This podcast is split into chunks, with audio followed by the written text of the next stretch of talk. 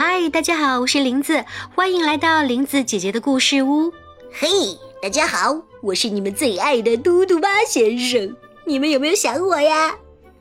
今天呢，林子和嘟嘟蛙要为大家讲一个故事，故事的名字叫《大大的南瓜》。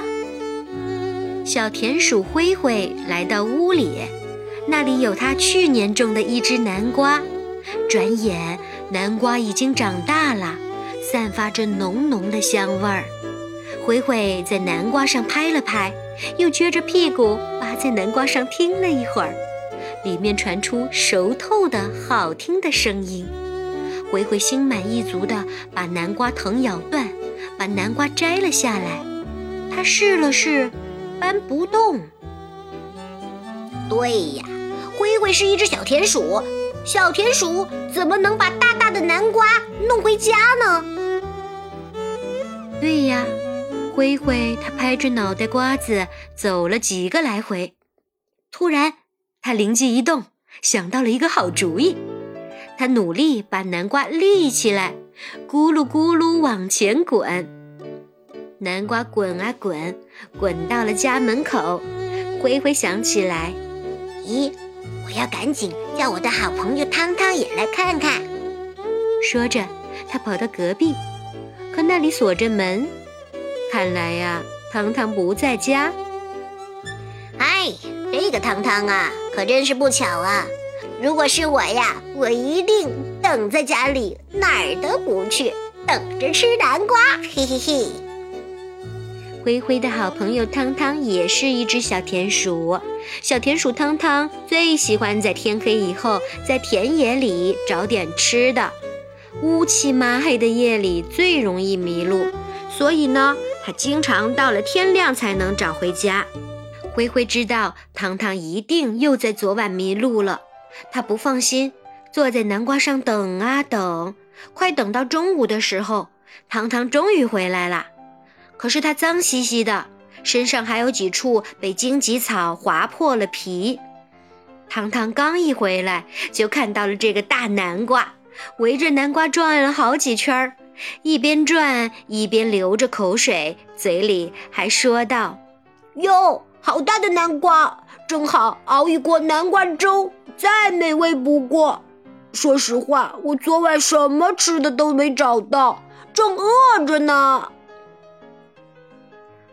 不行，这只南瓜不能吃。”灰灰想了想，从南瓜上跳下来说。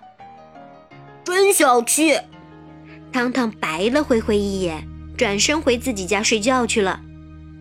耶，我说这个灰灰呀，不就是吃你个南瓜吗？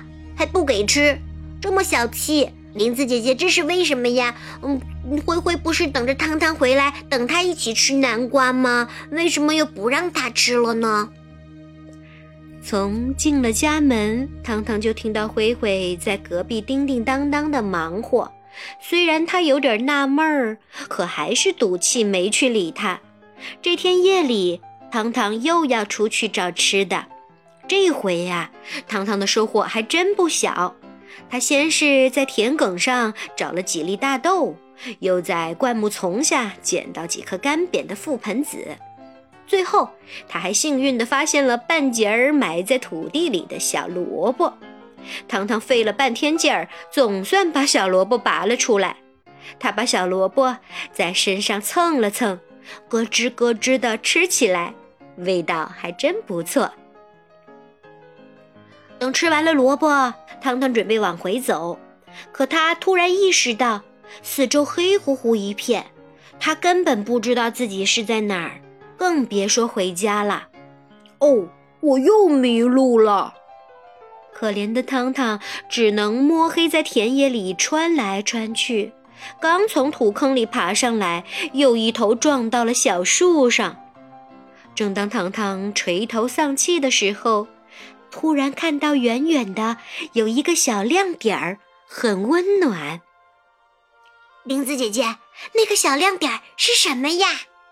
嘟嘟啊，你别着急呀。汤汤朝着小亮点的方向走去。亮光越来越大，黑夜被照亮了一大片，像一颗星星给迷路的人指引方向。糖糖一直走呀走，一直走到亮光跟前，糖糖才发现自己已经站在家门口了。哎，这是怎么回事呀？好奇怪，好神奇呀！糖糖仰起头，看到门口矮树上挂着一只南瓜灯笼，就连灯笼里透出的光也带着浓浓的南瓜香。他低头一看，好朋友灰灰就站在灯笼底下，见汤汤回来了，高高兴兴地迎上去说：“看啊，我做的南瓜灯果然能帮你找到家。我把南瓜籽儿取出来了，让它们种在地里。”明年还会长出许多的大南瓜，到时候咱们天天都有南瓜粥喝了。嘿嘿。糖糖听灰灰一边说，一边流下了幸福的眼泪。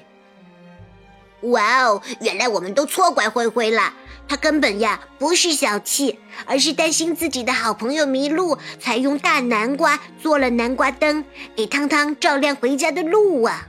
我想，灰灰自己都舍不得吃这个大南瓜吧？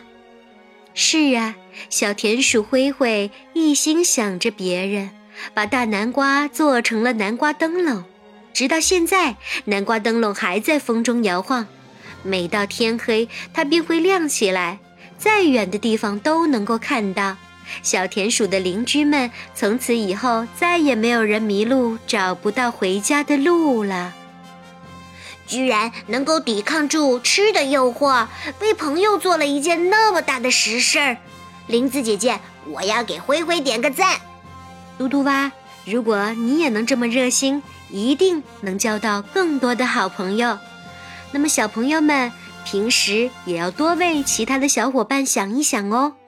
好了，今天的故事讲完了，欢迎在微信公众号以及喜马拉雅搜索“林子姐姐讲故事”，林子姐姐在那儿和你不见不散哦。再见。